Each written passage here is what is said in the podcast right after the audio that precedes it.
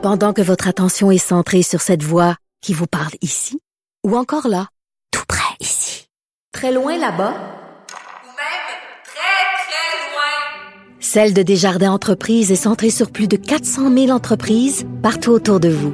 Depuis plus de 120 ans, nos équipes dédiées accompagnent les entrepreneurs d'ici à chaque étape pour qu'ils puissent rester centrés sur ce qui compte, la croissance de leur entreprise.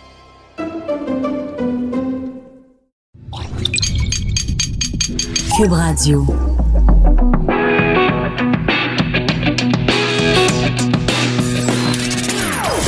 Des opinions bien à elle. Son franc-parler ne laisse personne indifférent.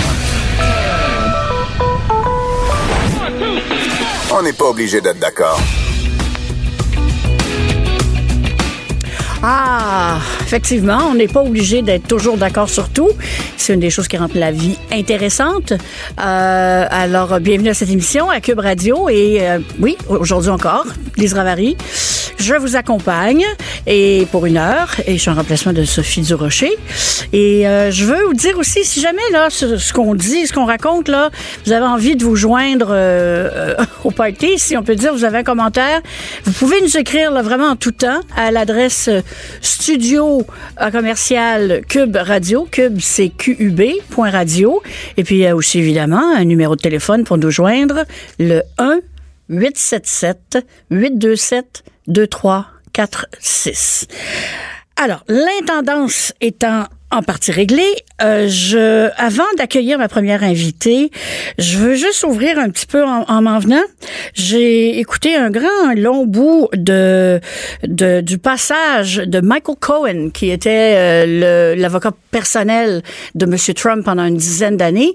Euh, bon, qui s'est fait prendre dans des mensonges et des combines et des choses comme ça. Il s'en va en prison dans, pour trois ans, mais euh, il a accepté une fois encore de, de venir raconter devant le Congrès américain en fait, ce qui s'est passé dans les années pré-Trump président, campagne et ainsi de suite. Et c'était euh, les bouts que j'ai entendus. Euh, c'était très, très, très spécial parce que d'une part, il y avait tous ceux qui, du côté républicain, n'avaient qu'une intention et c'était de le discréditer parce que c'est vrai qu'il a menti dans le passé, y compris au Congrès.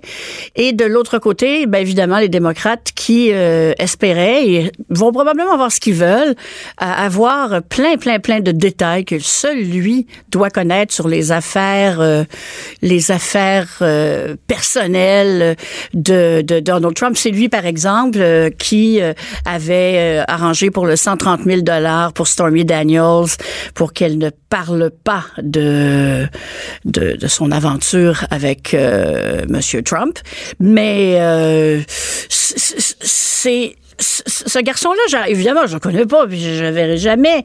Mais il me semble que quand on s'en va passer trois ans en prison, que notre vie est ruinée, qu'on n'a pas un sou, qu'on a fait des trucs terribles, euh, beaucoup de mal à notre famille et à nos proches, et que finalement, euh, euh on retourne parler euh, au public américain, je vois pas vraiment l'idée de retourner pour mentir, surtout que s'il se faisait prendre à mentir encore, il pourrait passer plus que juste trois ans dans une prison fédérale, ce qui n'est jamais jamais une partie de plaisir. Alors, faut suivre ça, c'est vraiment intéressant. Est-ce que M. Cohen dit 100% la vérité? 100%, je sais pas, toujours des trous de mémoire, n'est-ce pas? Mais je j'ai comme l'impression peut-être qu'on va peut-être dépasser là, une certaine euh, euh, on va comprendre probablement certaines choses à la fin de son euh, de son témoignage qui va durer encore aujourd'hui et demain. Alors voilà pour ce qui se passe dans le monde incroyable de M. Trump qui, lui, M. Trump, présentement, est au Vietnam où il se paye un petit moment tendre avec l'homme qu'il aime et que l'homme l'aime et l'homme qui aime M. Trump parce qu'il le dit que c'était une histoire d'amour entre eux. Pour ce qu'il voulait dire par amour, puis je veux pas le savoir non plus. J'ai des images dans ma tête puis je veux pas. Euh, Kim Jong-un, alors c'est le deuxième sommet américain Corée du Nord pour dénucléariser la péninsule coréenne, ce qui veut dire aussi enlever les trucs américains de cette partie du monde. Euh, J'ai comme l'impression que c'est pas pour demain la veille. Voilà. Alors, maintenant, sujet complètement, complètement, complètement à côté de ce dont on a parlé. Euh, je suis très contente euh, aujourd'hui d'accueillir une, une femme euh, que dont je dont, dont je suis, je lis, euh, je m'intéresse beaucoup à ce qu'elle fait pour les femmes. D'ailleurs, euh, notre invitée Diane Guilbeault est présidente de PDF Québec. Et PDF Québec, euh, c'est pas un truc internet, ça veut dire pour les droits des femmes. Et si j'ai bien compris, euh, Madame Guilbeault, je me trompe peut-être là, mais euh, est-ce que c'est un peu en réaction à la déconnexion qu'on observe à la Fédération des femmes du Québec? Euh, oui, en effet. Bonjour, Madame Ravary. Bonjour, Euh, Madame Oui, Gibault. effectivement. effectivement, euh, ben, c'est sûr que dès euh, le milieu des années 2000, on s'est aperçu que bon, la Fédération des femmes du Québec commençait à prendre des, des drôles de positions euh, qui euh, qui ressemblaient pas à la vision et à l'analyse féministe euh, qui était euh, la sienne jusque-là. Et euh, bon, ben, on était membres et puis on a participé à des débats qui n'en étaient plus parce qu'il y avait des positions qui étaient interdites euh, sur la laïcité, sur la prostitution. Et puis, euh, ben, à un moment donné, on s'est dit, euh, ben, ça sert à rien là, de, de se rendre d'être masochiste puis de, de rester là où on- n'est pas capable de se faire entendre. Alors, euh, on a décidé qu'il fallait quand même que la voix des femmes se fasse entendre euh, parce qu'il y avait des lois qui se passaient, puis euh, les femmes étaient toujours tenues au silence ou mal représentées. En tout cas, c'est ce qu'on trouvait. Alors, on a formé notre groupe en novembre 2013. Alors, quand quelqu'un, moi, me dit, écoute, moi, la, la, la FFQ, la Fédération des femmes du Québec, je suis plus capable. Moi, je leur dis toujours, va voir ce qui se passe du côté de pour les droits des femmes, parce que vous avez euh, beaucoup de courage, vous, Madame Guilbeault, et euh, les femmes qui travaillent avec vous dans ce projet-là, parce que vous vous attaquez à des à des blocs, si on peut dire, idéologiques. Euh, bon, ils sont pas dangereux euh, dans le sens physique, mais qui se qui euh, qui, qui, qui colportent des messages. euh, disons, euh, plutôt étranges dans notre société. Puis aujourd'hui, il y en a un que je- dont je voulais parler avec vous. Et avant d'y aller, je veux dire ceci aux gens qui nous écoutent. Ce n'est pas parce qu'on a des questions, que ce soit sur les transgenres, euh, sur le féminisme, euh, sur, sur quoi que ce soit, qu'on est contre les personnes. Des fois, c'est les idées auxquelles il faut s'attarder et débattre. Mais dans ce milieu-là, malheureusement, chez les militants trans extrêmes, si on peut dire, le débat, la discussion est absolument interdite. Euh, je suis contente que vous le mettiez en entrée de jeu parce que moi-même, je, je l'aurais fait. Euh, on le sait qu'on ne peut pas aborder ce sujet-là si on a des questions. Évidemment, si on est d'accord avec la chanson, il n'y a pas de problème. Mais si on pose des questions, effectivement, ça, ça risque, on risque la censure. Et euh, ça a été le cas, vous le savez, récemment avec Nadia Almabrouk, Ben oui. euh, qui devait parler de laïcité, mais une fois accusé de transphobie, son cas était réglé. Il n'y a pas eu de questions, il n'y a pas eu de c'est vrai, tout ça. Non, non, c'était le mot était lancé et voilà, la pénitence Alors évidemment, je vais parler euh, en en essayant de peser mes mots parce que effectivement, on veut pas nuire aux personnes, c'est clair. C'est une question de défendre des idées. Et nous, notre angle, évidemment, c'est de défendre les droits des femmes. Voilà. Comment on peut euh, parler des personnes trans, des droits des personnes trans, sans empiéter sur les droits des femmes, parce qu'actuellement c'est ça qu'on fait et ça se fait sans débat démocratique. Je, j'aimerais que vous nous donniez, euh, pas nécessairement celui du sport, mais donnez-nous un exemple de, de, de ce que vous voulez dire. Puis moi, je suis d'accord, je, je, je ressens la même chose que moi, puis je le ressens dans mes tripes. D'ailleurs, pour euh, les gens qui s'intéressent à ce genre de débat, euh, ça, ça fait de nous des turfs, hein, Madame euh, Guilbeault? c'est ça. Alors, oui, ça, des turfs, des turfs, c'est des, écoutez bien là, c'est des trans missionary radical feminists. Oui. Alors, ça. ce sont de vilaines réactionnaires qui refusent d'accepter 100% de la théorie du genre et qui sont, euh, euh, ben, c'est ça, qui sont, qui sont très extrêmes, à un point où, ben, même encore aujourd'hui, en Angleterre, je lisais ça je- et je l'ai vérifié, euh, il y a beaucoup de livres maintenant, par exemple, pour aider les femmes qui sont enceintes ou euh, pour un nouveau bébé, Dr. Spock, ces trucs-là. Ben, au lieu de parler de femmes enceintes, on parle de personnes enceintes. Oui. Alors ça, moi, le jour où j'ai plus le droit d'être une mère, là, je sais pas. Je, je fais le mal. Euh, oui, ben c'est sûr que ça, est, ça c'est un bel exemple. Le, le langage euh, pour être inclusif, on reviendra tout à l'heure au mot Oui. inclusion si on a le temps parce que c'est très intéressant. Mais pour être inclusif, on parle plus de femmes enceintes. Euh, là, je voyais que euh, le, le- les, les- les- même la, la Société canadienne du cancer ici au Canada a invité les personnes avec un, en anglais, c'était en anglais, avec un cervix. Alors, à, à aller passer des tests de dépistage de- du cancer du col de l'utérus. Or, on sait très bien euh, que euh, les, les, les seules personnes qui peuvent avoir un cancer du col de l'utérus, ce sont des femmes. Pas toutes les femmes, mais ce sont des femmes. Et même dans la, propagande, même la publicité sur le site web, on parle même, on, prend même la peine de dire que les femmes trans n'auront pas de cancer de col de l'utérus. Donc, c'est sûr parce qu'elles n'ont pas d'utérus.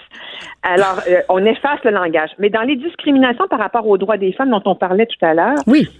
Un autre exemple qui, qui, qui, qui est majeur, à mon avis, c'est par exemple dans les prisons. En décembre 2017, euh, le ministre de la Sécurité publique canadien a émis une directive, il n'y a pas eu de débat public, et à partir de cette directive, les, euh, les prisonniers dans les prisons fédérales, donc ça c'est des crimes plus graves, hein, pour plus de deux ans, Oui, deux ans et plus. les oui. prisonniers peuvent demander, dire, ben moi, mon identité de genre a changé, je veux être hébergé dans, je me sens femme, je veux être hébergé dans une prison pour femmes. Nous, on avait demandé euh, au Sénat que au moins les agresseurs sexuels de femmes ne soient pas transférés. Mais non, le Sénat a trouvé que c'était discriminatoire, le gouvernement aussi. Donc, la directive, elle n'a aucune limite, aucun critère. Et depuis 2017, c'était d'ailleurs un engagement de M. Trudeau. Depuis 2017, les prisonniers trans, et je dis bien les prisonniers parce qu'il n'y a pas de femmes qui demandent d'aller dans une prison pour hommes. Donc, Il y a seulement des hommes qui disent se sentir femmes. Ça se peut qu'ils se sentent femmes, là. Oui. Mais ils demandent une- une- un transfert dans une prison pour femmes, peu importe s'ils ont eu des changements même de leur identité à l'état civil. Évidemment, il n'y a absolument besoin d'aucune opération, Mm. aucun traitement chirurgical. La directive est très claire. Il faut privilégier la protection de l'identité du monsieur. Ouais. Et les droits des femmes, leur sécurité, elle est même pas considérée. On a demandé deux fois au ministre de nous dire qu'est-ce quelles étaient les mesures euh, prises pour protéger les femmes et il nous a pas répondu. Et on a vu en Angleterre. En Angleterre, ils viennent de réviser parce qu'ils avaient la Oui. même chose. Il y a eu des agressions sexuelles. Oui. Euh, bien évidemment. Et là, ils, ils viennent de réviser la, la décision. Ils vont probablement faire des ailes, ce qu'on avait suggéré d'ailleurs, pour les prisonniers qui se sentent pas à l'aise ou en sécurité dans les prisons euh, d'hommes. Je- encore là, parce qu'on fait très attention de ne pas stigmatiser les gens. Euh, un, un prisonnier dans une prison de femmes qui s'est auto-identifié comme femme et qui fait des agressions sexuelles, c'est pas nécessairement relié à son côté trans. Là. Ça peut être quelqu'un qui abuse de Exactement. ça, hein, qui Ah oui. parce que Ah le, oui. le problème fondamental, de la manière que je comprends là, c'est la question de l'auto-identification. N'importe qui peut maintenant, au Canada et dans beaucoup de pays, dire sans rien changer dans ta vie, rien du tout, euh, ta coupe de cheveux, whatever, puis, puis plus que ça, évidemment, tu peux dire, ben, moi, je suis, euh, je, suis né homme, mais je suis une femme. Et, et ça doit être accepté par tous les paliers de gouvernement. Dans les vestiaires, ça, on va le voir, ça s'en vient, ça. Moi, je trouve ça épouvantable qu'on enlève aux femmes ce- ce petit, disons, privilège de les protéger contre l'agression. Tu sais, c'est un gros privilège, là. Euh, au nom de, euh, bon, c'est au nom de, de, de, de- je sais même pas au nom de quoi. Une, idé- une idéologie. Vous Oui. savez, c'est, euh, c'est, c'est- oui, ce que vous mentionnez, c'est très vrai parce que euh, on, on, on oublie quand on parle. On, on sait que la violence masculine à l'endroit des femmes, elle existe. Statistiquement, là, c'est documenté. Euh, même les politiciens de droite ne contestent plus ça. là. Les, les chiffres sont là. La violence masculine contre les femmes existe. Il y a la violence féminine contre les hommes. Je vais le- peux le préciser aussi. pareil. Oui, oui, aussi. Mais statistiquement, je parle. Non, statistiquement, c'est, c'est pas la même chose. c'est pas ça. Alors donc, quand on arrive par contre avec la question des trans, cette question-là n'a plus le droit, on n'a plus le droit de l'évoquer. Comme si par magie, les hommes, cette, cette question de la violence masculine n'existait pas, et comme si par magie, des hommes décideraient pas, parce qu'il y en a des profiteurs du système, il y en a toujours eu dans n'importe quelle sphère Ben, de la tiens. société. Et, et dans le et dans le cas de, de, de l'auto-identification, comme vous comme vous mentionnez, euh, ce qui est terrible, c'est qu'il n'y a pas eu de discussion démocratique euh, au Québec. Euh, C'était euh, la loi sur le changement de l'état civil et autres et autres droits de publicité. Ça, c'est la loi qui a permis euh, l'auto-identification en 2000, elle a été votée en décembre 2013. Je pense même qu'elle a été votée à l'insu des députés. C'est-à-dire qu'on a rencontré plusieurs députés pour leur demander s'il y avait eu une analyse différenciée selon les sexes de l'effet, parce que les gouvernements s'engagent toujours à faire des analyses différenciées. Est-ce qu'il y avait eu une analyse différenciée selon les sexes pour euh, faire euh, ce loi-là? Non. Est-ce qu'on avait évalué les conséquences pour les femmes euh, de, de, de ce changement législatif? Et puis, euh, ben, ben non, euh, aucun, aucun. Euh, au Québec, en fait, on l'a refusé. Euh, Madame Vallée nous l'avait refusé. Et au fédéral, Ah, ben là. au fédéral, euh, au fédéral, C'est il y aurait- pire que il y aurait ça. eu- on a- au fédéral, il y aurait eu une analyse comparative selon les sexes. Ouais. Les sénateurs qui nous l'ont dit. Mais nous, ça fait plus qu'un an et demi qu'on est en démarche via la loi d'accès à l'information pour avoir une copie de cette analyse comparative selon les sexes. Parce que l'effet de ces changements législatifs et de l'introduction de l'identité de genre dans les chartes, eh ben, l'effet n'est pas les mêmes sur les hommes et sur les femmes. Je veux juste dire exactement le nom de la loi, euh, projet de loi 35, ça s'appelait Loi modifiant le Code civil en matière d'état civil, de succession et de publicité des droits. Ça, c'était la loi qui a permis le changement Hey. automatique de l'identité de genre en les mentions de sexe euh, au, au- euh, au directeur de l'état civil. Après ça, on- après ça, on a l'impression que On s'en est fait passer une petite vite. c'est un petit peu. Puis on peut parler rapidement parce que je veux qu'on finisse avec les sportifs, là, mais Oui. euh, à Ottawa aussi, il y a quand même, c'est la loi 16, si ma mémoire est bonne? Oui, c'est Bon. 16, c'est 16, oui. Alors, euh, en fait, on pourrait, vous et moi, là, quasiment être arrêtés pour la conversation qu'on a maintenant. Euh, on pourrait, mais je me défendrais. Bon, aussi, vous savez qu'en en Angleterre, dans les dernières semaines, il y a deux femmes qui ont été emprisonnées parce qu'elles ont mis des commentaires sur Twitter. oui, elles ont été arrêtées. Elles n'ont pas été Elles ont pas été emprisonnées, emprisonnées? elles ont été OK, arrêtées. OK. Non, non, non, elles ont été arrêtées. Mais elles ont été arrêtées là. pour pas grand-chose, Oui, oui, oui, oui, non, non. Il y en a qui ont été. Megan Murphy, qui est une journaliste féministe canadienne, a été interdite sur Twitter Mm-hmm. euh, parce qu'elle avait osé écrire qu'un homme ne pouvait pas devenir une femme. Ouais. Alors, euh, donc, on en est là, effectivement. Mais vous savez, en Nouvelle-Zélande, ils viennent de refuser, là, le gouvernement euh, s'apprêtait à passer une loi sur l'auto-identification et ça vient d'être arrêté. Et en Écosse, ça passera pas. Et en Angleterre, euh, la loi n'avait pas tout à fait changé et probablement qu'avec le Brexit, Madame euh, elle va avoir d'autres choses à faire. Alors, euh, donc, euh, là aussi, il y a eu énormément de discussions, de conversations dans les grands médias, ce qui n'est pas le cas ici, ce qui fait que les gens ont commencé à se rendre compte des effets de ce changement législatif, là, de l'autodétermination de son sexe. On va, il nous reste pas beaucoup de temps. Je veux absolument qu'on Oui. parle du Oui. sport. Oui. On a vu, toutes vu récemment, ou à peu près, les photos de cette femme, la docteure Rachel McKinnon, euh, qui est une femme trans, donc un homme euh, qui s'identifie comme femme et qui a gagné une course de, de, de, de vélo, là, de très, très haut niveau. Euh, Et euh, il y a deux femmes qui sont arrivées deuxième et troisième. Sauf que quand on regarde la photo de, de Rachel McKinnon, elle mesure à peu près six pieds trois, là, les cuisses grosses comme des, des troncs d'arbres. Et, elle gagne une course contre des femmes et tout le monde semble trouver que c'est bien correct. Ben oui, il y a eu un autre athlète, euh, Laurel Hubbard, Ouais. euh, qui était euh, qui est un néo-zélandais, ben, elle est devenu, qui se Mm-hmm. présente maintenant comme une femme, qui jusqu'en 2016 faisait du lever des haltères, des poids et haltères dans la catégorie des hommes, et en 2017 s'est présenté chez les femmes, a gagné en Nouvelle-Zélande, est devenue donc le représent- la représentante de la Nouvelle-Zélande aux championnats mondiaux en Australie et il a gagné. Un exemple encore plus récent qui est presque ben, qui est choquant, c'est euh, une joueuse de handball, Hannah Muncy, 220 livres, 6 pieds 4 à peu près, euh, qui maintenant euh, est une, se dit euh, une femme, qui a remporté, qui a écrasé évidemment toutes ses compétitrices au handball et a été même déclarée euh, euh, athlète féminine du tournoi. C'est compliqué. Là, Alors, on voit que le- même le Canada, hein, euh, en- aux Jeux d'hiver du Canada, cette année, Oui. les Oui. athlètes pourront choisir le genre sous lequel ils vont compétitionner. Voilà, mais là, c'est ça, c'est le point qui m'arrive, euh, auquel je voulais arriver. Oui. En fait, on nous, on nous présente ça, la, la chanson, c'est très poétique, c'est sur l'inclusion. Hein? Ah oui. Euh, sauf que là, il y a quelque chose qui n'est pas suivi, qui n'est pas approfondi. On est dans la confusion totale. Quand on fait des catégories, Mhm. on a, on exclut. Parce que si, mettons, on fait une catégorie des 60 ans et plus, Ben oui. ben, les 40 ans peuvent pas participer. C'est ça. On s'entend là-dessus, tout le monde est d'accord. C'est pas de la discrimination. Là, on a des catégories sportives qui étaient séparées non pas par le genre, mais par le sexe. Ouais. C'est différent. Le genre, c'est les, les, les stéréotypes, les attentes qu'on a par rapport à un ou un autre sexe. C'est vrai que les anglophones, et ça, ça a contribué à avancer la cause, les anglophones utilisent le mot gender à place d'utiliser le mot sexe, parce que pour toutes sortes de raisons, dont la pudibonderie, mais euh, ça, ça rend tout confus. Mais les, les Ouais, ça enlève, ça enlève une étape dans la discussion qui est plus, qui est plus gênante. Exactement. Ouais, ouais, ouais, Alors, la catégorie, la catégorie sportive, c'est le sexe. Alors, normalement, pour faire partie de la catégorie homme, Hmm? on doit être un homme, puis pour faire partie de la catégorie femme, ben, on doit être de sexe féminin. Or, maintenant, on nous dit, ben non, il faut faire de l'inclusion.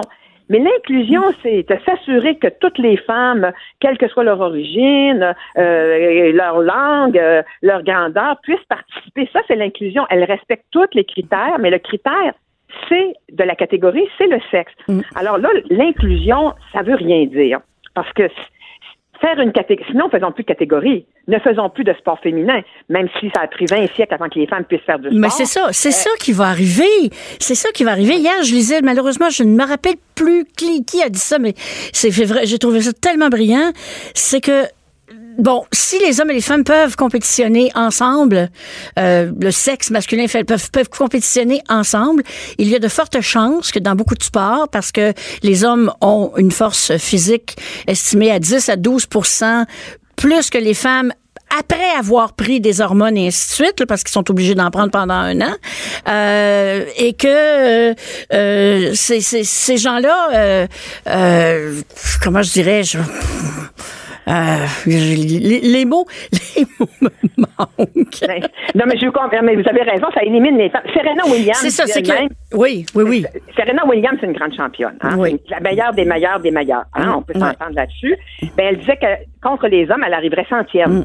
Ben oui. Donc, tous les, tous les sports qui demandent de, de la force physique, parce que a, de- il y a- il y a la grosseur a une la force a de l'importance. Ben oui. ces sports-là, c'est sûr que physiquement, les femmes ne peuvent pas compétitionner. On parle Donc- pas d'élèves du primaire, mais à partir du secondaire, Ouais. euh, ben là, il y a une différence importante. Ah. Il y a des questions de sécurité aussi. Oui. Et je pense que c'est important qu'on s'assure que les filles continuent de faire du sport. D'ailleurs, on a de la misère à motiver les adolescentes à faire du sport. Partout Ben, où les gars dominent, euh, je veux dire, les filles ont peur, ils ont tendance à. Mais c'est ça qui va arriver, c'est ça que la- ce qui, ce qui m'était sorti de l'esprit, c'est que si on insiste là-dessus, cette personne-là, qui est une personne du milieu du sport, disait, dans pas grand temps, il n'y aura plus de sport féminin parce que les femmes vont, les hommes vont gagner tout le temps. Ben oui. Hein, ça va ça. toujours et, et, et ça va complètement discréditer l'approche évidemment sexe masculin contre sexe féminin au profit d'un flou sportif. C'est ça. Mais le CIO, le CIO est très hypocrite, hein, le Comité international olympique. Bon, ben, C'est le CIO qui a, qui a fait ses règles, qui a été conseillé d'ailleurs par des personnes trans. Bon, c'est bien, mais ils n'ont pas consulté les femmes. Le CIO le sait très bien qu'il y a une différence entre les hommes et les femmes. Ben oui. La preuve, c'est que pour des, que des femmes participent à des compétitions du côté des hommes, il n'y a aucune condition, aucune restriction. Ah, c'est drôle. C'est Par drôle, hein? contre, il y a des restrictions. A pour les femmes. Pas énormément. Pour, pour les, que les hommes participent du côté des femmes, il y a, des, il y a deux restrictions. Il faut qu'ils choisissent aux Olympiques leur, genre pendant quatre ans. Il ne faut pas qu'ils changent pendant quatre ans. Et puis, il ne faut pas que leur taux de testostérone dépasse 10 nanomoles de, par litre de sang. Ça, 10 nanomoles, là, pour un homme, c'est juste comme le plus bas. Le maximum, Serena Williams, par exemple, qui est une femme très forte, chez les femmes, c'est 3 nanomoles. Puis si une femme, euh, une athlète comme les Est allemandes avaient fait, si une, une femme athlète a plus que 3 nanomoles de testostérone dans le sang, on va la, on va la traiter pour dopage. On va considérer qu'elle se dope. Mais quand on demande que des hommes fassent du sport du côté des femmes, ben là, on peut monter à 10 nanomoles de testostérone par litre de sang. Alors, Dans une compétition contre des femmes. Oui, contre des femmes. C'est ça, la- les deux restrictions du CIO, c'est ça. Alors, c'est carrément injuste et, et, et, et c'est hypocrite aussi parce qu'on on, on sait bien que la preuve, le CIO ne met aucune condition pour que des femmes aillent jouer contre les hommes. Et on le sait qu'elles n'iront pas au niveau, au, au niveau, au niveau international. Ben non. c'est clair. C'est comme on Je- sait que un les match de iront- boxe olympique entre un homme et une femme, là, je m'excuse. Là, bon, c'est, c'est- il, faut- il va falloir. On, on aurait pu continuer toute la journée, Madame Guilbeault. Je, je- Oui. J'espère euh, avoir le plaisir de vous reparler. Euh, je pense que ce dossier-là n'est pas disparu de nos radars. Et encore une fois, je le répète, moi, en fait, je, je connais des personnes trans. Et euh, je, je, les personnes trans que je connais sont pas très contents de se, de se faire manipuler et par un certain lobby euh, qui ne sert pas vraiment leurs intérêts. Mais bon. Je suis tout à fait d'accord avec vous. C'est très vrai. Je pense que la plupart des personnes qui vivent un malaise comme ça avec leur identité, qui choisissent de vivre avec euh, sous l'identité de l'autre sexe, elles veulent vivre leur vie tranquille, Tranquille. faire leur Comme tout le monde. C'est ça. Mais évidemment, là, on, on est aux prises avec un, un- des militants, Mm. des militantes qui se font entendre, et malheureusement qui sont entendus, puis qu'il n'y a pas de. Dès qu'on dit le mot inclusion, c'est c'est- c'est magique, là, c'est euh, hein, c'est abracadabra, puis ça, ça. Non, mais c'est vrai. On réfléchit même Tout, pas à tout dans le même vouloir chapeau de magicien. C'est ça.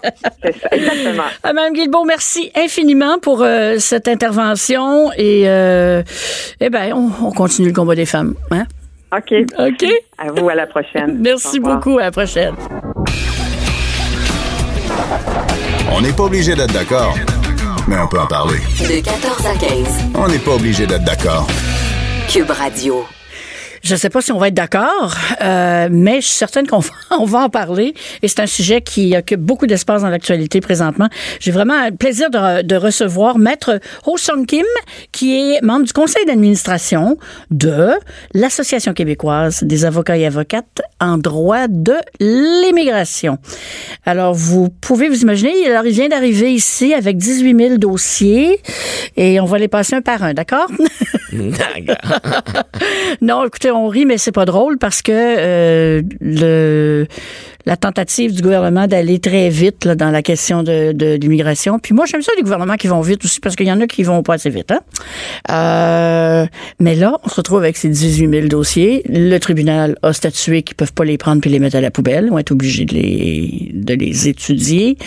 Puis nous, là, les gens du public, parce que je suis vraiment loin d'être une experte en immigration, là, euh, pourquoi 18 000 dossiers et qu'est-ce qui leur arrive à ces 18 000 dossiers-là?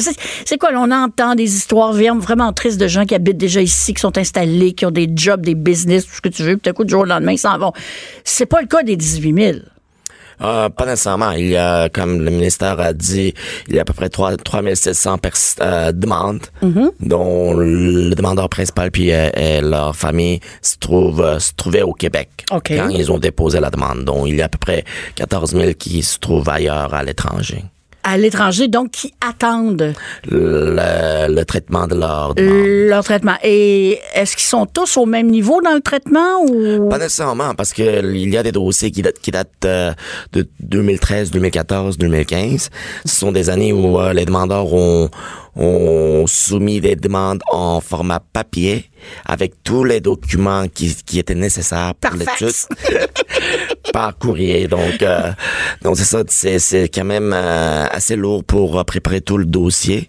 Puis euh, parce qu'il faut, il faut, euh, il y a des exigences euh, euh, comme copie certifiée conforme, des diplômes, des choses comme ça. Donc, il faut ramasser tout ça puis soumettre ça euh, au ministère. Puis il y a des, des, des étapes à de, de, de l'examen du, du dossier à- au ministère qui a été déjà entamé pour quelques milliers de dossiers déjà.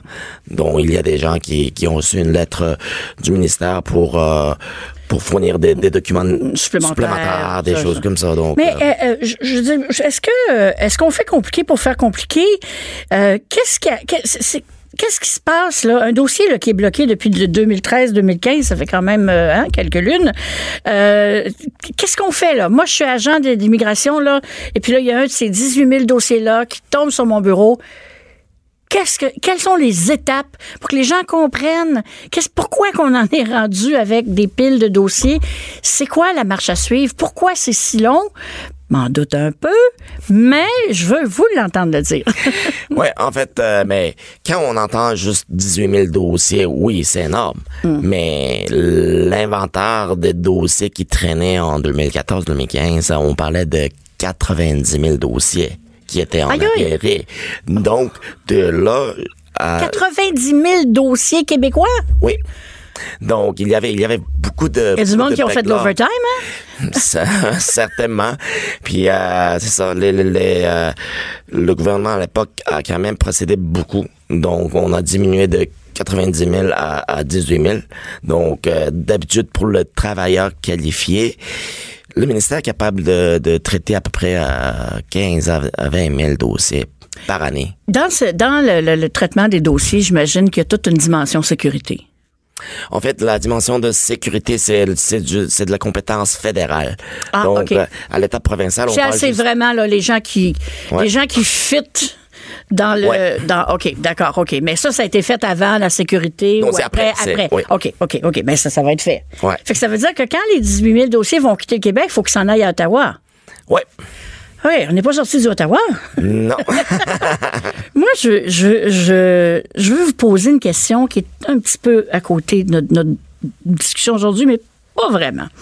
J'ai un malaise quand j'entends le premier ministre et euh, M. Jolin Barrette parler des immigrants comme si ce n'était que de la main-d'œuvre. Hein? Il y a toujours, on a besoin des, des, des, des, plombiers à tel endroit, puis là, ça nous prend un soudeur à tel endroit, puis pour moi, un immigrant, là, c'est quelqu'un qui, d'abord et avant tout, euh, change sa vie du tout, en fait, complètement, à 100 vit, va partir dans un autre pays, souvent pour donner une meilleure chance à ses enfants. Sa dernière préoccupation à lui, c'est de devenir le, le soudeur de quelqu'un, j'imagine. Il veut une job, mais c'est comme si on n'était pas. Le demandeur se voit comme un être humain, puis nous autres, on le voit comme un bénéfice à la société, tant mieux. Mais y a-tu quelque chose qui manque entre les deux? Certainement, parce que en ce moment, c'est pourquoi qu'on est allé à la cour, qu'on est allé à la commission parlementaire pour pour invoquer que ce n'est pas juste des chiffres, ce n'est pas juste des papiers, ce sont des vies. On parle des gens, on parle des mères et des pères et des enfants qui veulent venir s'installer au Québec, puis euh, contribuer euh, comme comme les Québécois et les Québécoises. Donc euh, moi je suis, euh, mes parents sont venus comme immigrants aussi. Donc moi je suis la de- deuxième génération. Il y a des, oui c'est c'est bien beau la francisation et tout ça, ça doit être fait. Oui. C'est sûr, on, on vit au Québec, on doit parler le français, ça on s'entend. Mais pour la première génération, je pense qu'il faut quand même leur donner euh, le bénéfice du doute, puis euh, ils, ils vont ils vont faire leur- leurs efforts. Mais on parle des, des, des enfants qui vont s'intégrer. Mais probablement qu'ils s'en vont à l'école, la loi 101. Donc, C'est ça, ils vont- la francisation pour eux. euh, Ouais, c'est fait, On a l'exemple, moi, je dis toujours, toujours l'exemple de Sugar Sammy. Je sais que c'est pas la tasse de thé de tout le monde, mais quand j'entends Sugar parler en français comme moi, et puis parler en indien, puis en, pin- en punjabi, ben là, je sais pas ce qu'il raconte, mais je, dis, je trouve ça, c'est vraiment, c'est pas juste bilingue, c'est biculturel. là. Ouais, mais c'est le la plupart des immigrants à Montréal, je pense qu'on est, on est, euh, il y a beaucoup de gens qui sont trilingues en fait. Ouais. Donc, euh, il- c'est- il faut, il faut voir plus que ça. Donc, euh, comme, comme Ouais. vous dites, euh, oui, c'est, c'est important de, de, de combler la, pénurie de main d'œuvre du Québec. C'est, c'est, c'est certainement important, mais aussi euh, le, le le problème qu'on voit avec avec les propos du premier ministre puis euh, monsieur Simon Jolin Barrette, c'est que le, le- comme on peut pas faire euh, un, un matching entre l'employeur puis avec l'employé euh, euh, étranger à 100% non plus. Même s'il même s'il amène euh, des nouveaux programmes d'immigration, ça va pas être parfait non plus. Donc il faut pas donner des euh, des, es- des espoirs de comme Ça, on l'a fait beaucoup. Ouais, il faut pas donner comme comme l'utopie comme comme la solution. C'est c'est c'est pas ça vrai. C'est mettons, il, il parle tout le temps déposer la, la nouvelle demande dans, dans Arima. Mais je peux vous donner un exemple très simple. Mettons, Arima, ça, c'est juste pour les gens qui ça, oui, ça c'est le nouveau système. C'est le, Tinder des immigrants. Disait, Tinder Immigration. C'est long, hein, Pas sûr que, pas sûr que c'est une référence, mais en tout cas. Donc, euh, mais mettons, on, on dépose une nouvelle demande dans Arima aujourd'hui. Puis demain, mettons, le ministère de l'Immigration invite ces, ces personnes à déposer la, la, la demande de sélection. Donc, si on part à partir de demain, ça va prendre six mois, mais en fait, ça va prendre trois mois pour le, pour le candidat à soumettre leur demande. Puis après, le ministère a dit ça va prendre six mois pour traiter le certificat de sélection du Québec. Ça, c'est l'étape provinciale. Donc, juste l'étape provinciale, ça, C'est presque un an. Plus après, on doit traiter de la sécurité puis la santé, euh, tout ça au niveau fédéral. Comment dire, le job de soudeur est peut-être plus là, là? C'est ça. Alors, c'est, c'est, c'est vraiment dangereux de, de, de, de proposer à, à la population générale que le nouveau système Arima va, va régler tout, le tout. C'est, c'est pas vraiment, c'est pas entièrement vrai. Ben, c'est- ces choses-là se passent souvent, on le sait, dans nos propres vies. Des fois, c'est une question d'un moment, d'une rencontre, d'une conversation. C'est ça va vite. Si- si- tu peux pas dire, ben écoutez, monsieur, oui, oui, ça m'intéresse, là, votre, votre offre d'emploi. Oui, je, je, je, mais il faut que j'attende deux ans. Là. Euh, Ouais. Euh, Est-ce que c'est est-ce que c'est le problème d'avoir euh, des systèmes, euh, un système comme au Québec basé sur, en fait, au Canada, là, sur une grille avec. C'est pourquoi comme c'est- difficile euh, pour, pour, pour combler la pénurie de main-d'œuvre tout de suite, immédiatement. La, la solution, c'est le permis de travail, c'est c'est le permis temporaire Ouais. qui, qui prend beaucoup moins de temps. ouais. Donc, euh, c'est avec ça. Puis après, ils peuvent demander. le- comme il y a un programme de l'expérience québécoise, une fois on travaille au moins une année au Québec, Mm-hmm. puis si on parle le français au niveau intermédiaire avancé, on peut déposer une demande. Puis les autres sont dans les 18 000 aussi, là, ceux Ah, non, ça c'est le, OK, le- le- ouais, le. PEC, c'est c'est traité euh, très rapidement. OK. Donc euh, c'est ouais, c'est traité dans 20 jours d'habitude. Donc ça, ça ça se passe. Est-ce que le gouvernement fédéral est aussi, à l'épo- à l'époque de Stephen Harper, je me souviens, euh, les permis de travail, il n'aimait pas ça. Il y en avait, à un moment donné, il y avait un scandale pour des danseuses, euh, des danseuses olé olé. Et euh, ça avait fait, wow!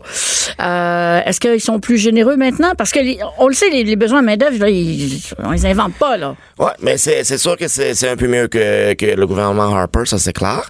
C'est- Puis c'est sûr qu'il y a toujours des des gens qui qui veulent tricher euh, le système d'immigration, mais c'est sûr qu'il faut faire des euh, il faut mettre euh, des systèmes de mise en garde pour pour pour contrôler tout ça. Mais c'est pas parce qu'il y a des tricheurs que qu'on doit abolir tout le programme non plus. Il faut il faut bien protéger le système, mais il faut pas juste dire parce qu'il y a mettons il y a un- on a un voleur, alors on va fermer le dépanneur. Est-ce que ça, ça marche pas comme ça? Non, pas tellement. mais euh, écoutez, oh, malheureusement, je- c'est un sujet qui me passionne, là, mais dites-moi une chose. Vous, vous rencontrez des immigrants, évidemment, ou des demandeurs, parce que vous êtes devenu leur avocat, donc vous rencontrez toutes sortes de monde, vous parlez beaucoup de ça. Croyez-vous que les, les Québécois ont réellement un problème avec l'immigration ou si c'est quelque chose peut-être que nous les médias vont peut-être un peu gonfler ou euh, on est parti de quelques petits exemples on en a fait des plus gros je sais pas je- je- c'est très difficile de mettre la main sur le Mais comme je vous dis, euh, le, le système de l'immigration, oui, on doit, on- ça, ça évolue avec le temps, puis il faut, il faut essayer de parfaire le système. Mais comme je vous dis, on peut pas promettre un- une utopie de l'immigration non plus. Donc, euh, on va toujours avoir des problèmes, puis il faut, il faut essayer de corriger des problèmes. Mais on, on fait pas corriger des problèmes avec, euh, avec la suppression de, de 18 000 dossiers qui a été validement déposé. Ça, ça se fait pas. Alors là, ils sont obligés de toute façon de, de s'en occuper jusqu'à ce que la loi entre en vigueur. Mais là, il y a quelqu'un qui peut retourner en cours pour aller chercher une deuxième. euh, Mais en fait, euh, le problème, c'est ça. C'est une fois le, le projet de loi est adopté, mais euh, s'il y a comme, mettons, 10 000 dossiers qui restent, là, ça peut être une euh, bataille juridique très difficile à, gagner. à gagner, ouais. Donc, c'est pourquoi, comme on est allé, on, on a dit que c'était urgent devant la- le tribunal, puis le tribunal a Ah, accepté notre, notre, euh, argument. Donc, euh, c'est ça. Alors, le, le gouvernement a le pouvoir, a ce pouvoir de de- de- d'adopter des lois parce que c'est Bon. c'est le gouvernement qui a ça été euh, sert à ça. ouais c'est qui a été élu euh, démocratiquement donc Ouais. euh, mais il faut quand même euh, respecter euh, la vie des gens. Je suis très contente de vous l'entendre dire. C'est une opinion que je partage, même s'il faut être très notre, notre pays, nos frontières, c'est, c'est- ça disparaît pas de la liste des choses importantes, mais euh, c'est ça, c'est des êtres humains dont on parle et non pas des machines puis juste des dossiers. J'ai une brève, brève question. On a, on a à peu près 30 secondes, mais ma compréhension de la Charte des droits et libertés du Canada est la suivante, que ça s'applique à tous les gens sur le territoire canadien, indépendamment qu'ils soient résidents, immigrants, citoyens. Donc, est-ce que j'ai raison? Oui. Ah, Maître Ravary, vraiment, vous vous impressionnez vous-même. Donc, quand on dit qu'on peut les envoyer se faire voir en Abitibi, même s'ils veulent pas y aller, et que la, et- eux, ils ont le droit d'invoquer la charte. Mais oui. Ça, ça ça va être un Ça, ça, ça, ça va être une autre belle Ouais. bataille. Bon. Ouais, sûrement. Eh ben, il y, a de la- y a de la business pour la Cour suprême pour un, bout- un bout à venir. Écoutez, ça a été euh, très intéressant. J'aurais pu continuer aussi. C'est un sujet, euh, bon, ben, on le sait, hein, c'est un sujet de l'heure. Ouais. Alors, euh, Maître Oh Sung Kim est membre du conseil d'administration de l'Association québécoise des avocats et avocates en droit de l'immigration. Et je vous remercie beaucoup, maître, de beaucoup. nous avoir accordé cet entretien. Merci. Elle réagit, elle rugit. Elle ne laisse personne indifférent. De 14 à 15. On n'est pas obligé d'être d'accord. Mais là, je sais pas si on va l'être ou pas, mais euh, d'accord ou pas, euh, on va quand même s'entretenir. Euh, je vais m'entretenir avec Guillaume Hébert, qui est chercheur à l'IRIS. L'IRIS, rappelez-moi, c'est l'Institut... De recherche et d'information socio-économique. D'accord. Euh, juste pour ajouter une petite note éditoriale, euh, vous êtes un think tank, hein? On dit en français, mais enfin bref. Il n'y a pas vraiment d'équivalent français. On a cherché un je longtemps, sais, puis on, s'est résigné. Ouais, même chose pour moi. Alors, c'est un think tank, on va le prononcer à la française, ça va être mieux. qu'on pourrait dire euh, socialement et économiquement progressiste. Oui, Autrement dit, de gauche. on, nous décrit, on nous décrit souvent comme ça. Ouais, mais vous, On- non? Ben, on, on peut le faire quand on a, on a besoin d'aller vite. Sinon, euh, je dirais que l'expression que j'utilise, c'est qu'on est, euh, on a, on produit un contre-discours par rapport à la perspective économique orthodoxe. Ah bon, OK. Ben, ben, je- je- moi, je trouve ça très intéressant que ça existe et que ça existe chez nous. Et puis, euh, récemment, vous avez publié, en fait, le mois, ben, ce mois-ci, là, il y, a, il y a quelques jours, je pense. Oui, ouais. oui, ben, c'est aujourd'hui qu'on publie Aujourd'hui, oui. ah là là là là, mon Dieu, ce qu'on est, euh, hein, timing. Euh, un papier qui pose la question le Québec est-il trop généreux envers l'industrie pharmaceutique? On les aime, eux autres, les pharmaceutiques au Québec, hein? Et qu'on les aime, les pharma. Et on a toujours l'impression qu'on est sur le bord de devenir le centre mondial de la biopharmacie, puis tout à coup, whoop, ça, la compagnie s'en va ailleurs, ferme ses portes, se retrouve dans des problèmes juridiques. On dirait que ça arrive jamais. Est-ce que je rêve? Euh, ben, on pourrait dire qu'on a réussi certaines choses dans les années 90. OK. Là, on, a, on a convaincu beaucoup de firmes de s'installer au Québec. On a payé cher pour ça, par exemple. On leur a donné beaucoup d'incitatifs, beaucoup de cadeaux, des crédits fiscaux, euh, des subventions, ce genre de choses. On les a beaucoup aidés. Mm-hmm. Euh, et je dirais même qu'on les a doublement aidés parce que non seulement on les aidait en, amont en leur donnant ces cadeaux-là pour qu'ils s'installent, mais en aval aussi, on leur disait si vous venez au Québec, si ça marche, ben on va vous garantir des prix intéressants. On va partir avec, euh, notre système de prix, on va prendre, disons, des comparateurs élevés. Bref, vous êtes sûr que vous allez vendre ici les médicaments qui sont chers, mais nous autres, ça va nous rapporter parce qu'ultimement, on va avoir des entreprises, on a des endroits, des, en- des, des, des bonnes jobs. impôts, puis oui. voilà, c'est ça, exactement. Donc, c'est le pari qu'on a fait dans les années 90. À ce moment-là, j'imagine qu'on pourrait défendre que ça a marché dans une certaine Mais ça a mesure. foiré. Je pense que on peut dire que ça a foiré pas mal complètement. Pourquoi ça a foiré? Mais il y a Selon deux. vous? il y a- il y a- ben, la, peut-être la raison structurelle la plus importante, là, c'est la fin des, euh, des, des brevets. Hein, il y a eu toutes les, euh, tous les gros médicaments brevetés. Il y en a eu beaucoup des très gros. Les brevets on, sont on, à on les échéance. connaît, euh, des, des trucs comme euh, Viagra. Oui, Viagra absolument en fait partie. Donc, euh, euh, il- et quand ces brevets-là ont- ont- sont venus à terme, ben c'est toute l'industrie pharmaceutique mondiale hein, qui s'est restructurée. Nous autres, au Québec, on avait misé sur les brevetés, hein, comparativement à l'Ontario, par exemple, qui, eux, ont développé l'industrie du, génétique. gén- gén- euh, générique, générique, générique, pardon, générique, ouais. l'industrie du médicament générique. Donc, nous, on était avec le breveté. Nous, on voulait encourager finalement la recherche. Oui, c'est ça. Ou Beaucoup, euh, Parce que effectivement. faire des pilules génériques, c'est une chose. Trouver la recette, c'est un autre. Euh, exact, c'est ça. C'est beaucoup comme ça d'ailleurs que les entreprises euh, pharmaceutiques, là, les, les- les- les grandes firmes vont se vendre, c'est-à-dire ils vont nous dire ça prend tant de milliards réussir à développer euh, un nouveau médicament, tandis que de fabriquer des génériques, là, des fois la production est rendue à quelques quelques sous là, à Mm, peine. Ouais. Alors, qu'est-ce qu'est-ce qui nous. où est-ce qu'on en est, là, Oui. par rapport à ça? Ben, J'imagine que votre papier nous raconte Oui, ça. oui, vous allez m'en- faire une, euh, un sommaire exécutif, comme on Oui, dit? parce qu'on avait déjà publié une dizaine d'années déjà un premier euh, rapport sur la question où on, où on- où on constatait, disons, que euh, l'évolution était très défavorable. Donc, on avait les, les- les emplois là, qui, qui commençaient à perdre beaucoup dans le secteur pharmaceutique. Ça fait moins les manchettes maintenant, mais évidemment, c'est, ça demeure euh, assez... euh, on a reculé. On a reculé de 20 l'emploi, là, les, les secteurs liés à la recherche et développement dans le pharmaceutique, ils ont reculé de, de 20 selon Il les données qu'on a. des grosses pharmaceutiques au Québec? Euh, il reste encore des laboratoires, Des oui, laboratoires, oui. mais ils ont beaucoup procédé par, euh, de plus en plus par euh, sous-traitance. Ah.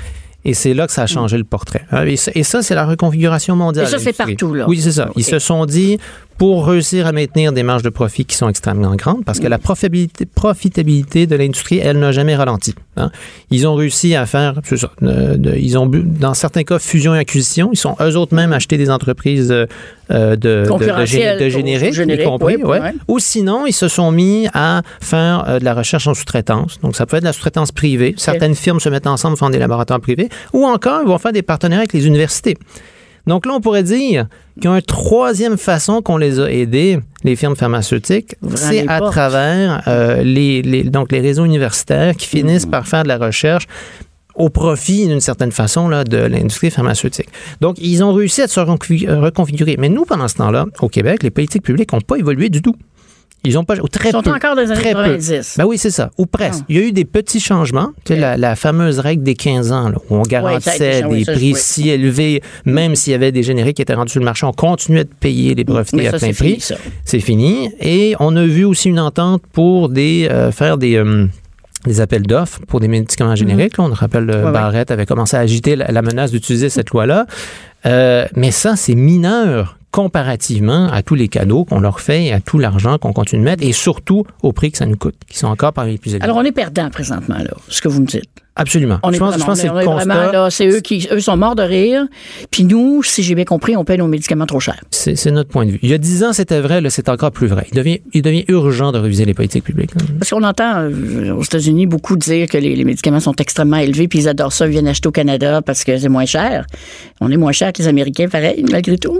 Euh, c'est- ça, ça va dépendre lesquels, en Ouais. fait. Euh, on, a, on a aussi nos, nos particularismes dans, dans ce domaine-là.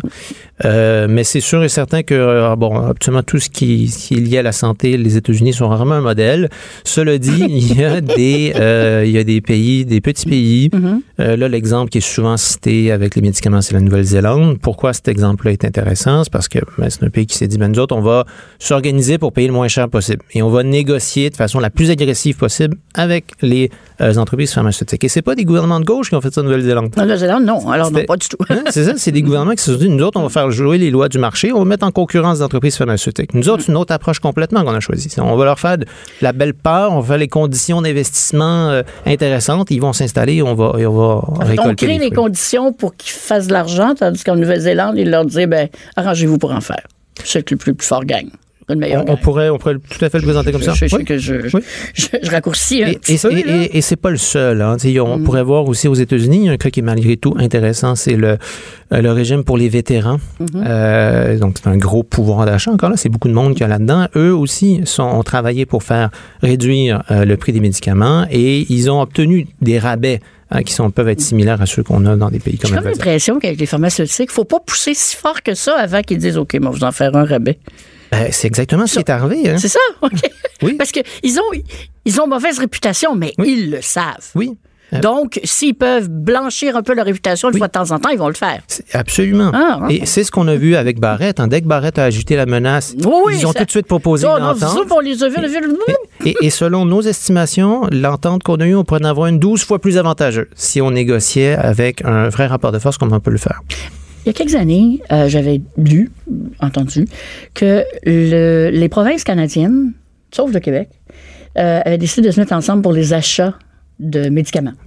L'Alliance euh, pan-canadienne. Voilà, c'est ça. Le Québec n'est pas dedans. Le Québec participe sur certains médicaments. Ils ne sont pas complètement déconnectés. je me souviens à un moment donné, je pense qu'il y avait une réunion, puis ils sont partis.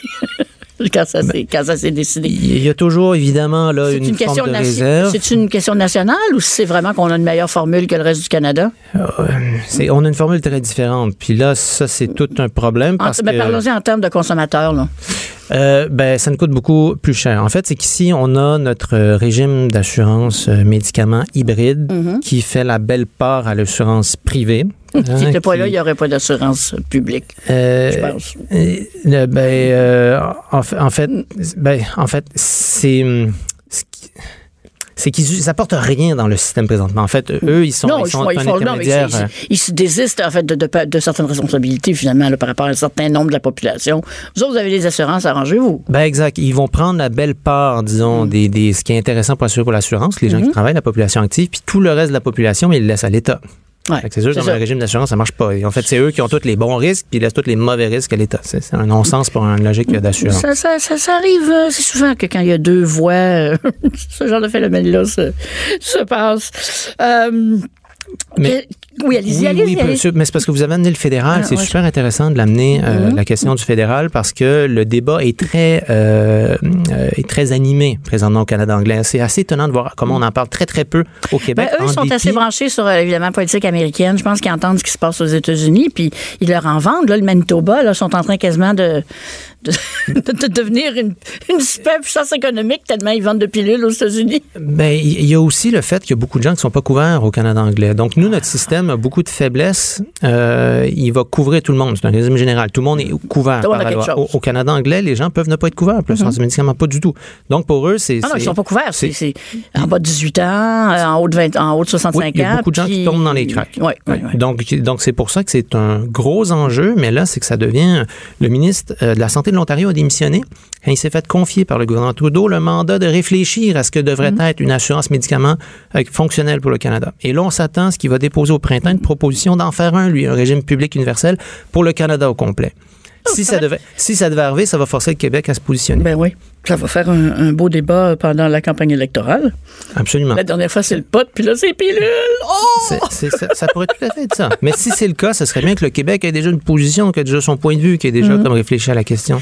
À quoi, dans le meilleur des mondes, les gens pourraient s'attendre en termes de prix? 10% moins cher, 20 Tu sais, si ça marche, là. Tu sais, si ça a de l'allure, là. Si ça se tient, là. Euh, on pourrait baisser les prix. Comme je vous dis, le, le total de la facture qu'on a au Québec, on pourrait le poser de 12 euh, le- de, de, de, de 12 fois. Je vous dis, les, les chiffres sont, sont colossaux. hein. Si je vous donne un exemple, ce qu'on avait publié, ça c'était euh, 2017, décembre 2017, c'était sur le prix de, du... euh, euh, du Lipitor. Hein, quand on comparait le prix de détail euh, du Lipitor au Québec pour 500 comprimés, c'était 204 dollars. Si on compare dans euh, le reste du Canada, on est, euh, on est à 78 dollars. Mais voyons donc. Hein? Et là, si on continue avec les autres pays, on n'arrête pas de diminuer. Mais voyons donc. Mais ce- ce- cet exemple-là est constant. Donc, les, les gens ne savent pas à quel point la situation est terrible. Bon, je suis contente qu'ils mettent de la musique heavy metal. Je trouve ça heavy metal en titi. 204 à 78. Bon, ben, bon, on se coucher moins niaiseux. Monsieur Hébert, je vous remercie beaucoup d'avoir accepté mon invitation. Moi qui vous remercie. J'espère que je vous ai jamais trop égratigné, vous, dans la vie. Je pense que non. Non, c'est correct. OK. C'est parce qu'il y a quelques-uns de vos collègues, c'est vrai que, des fois, quand je me fâche. Merci beaucoup. Merci à vous. Merci. Cube Radio.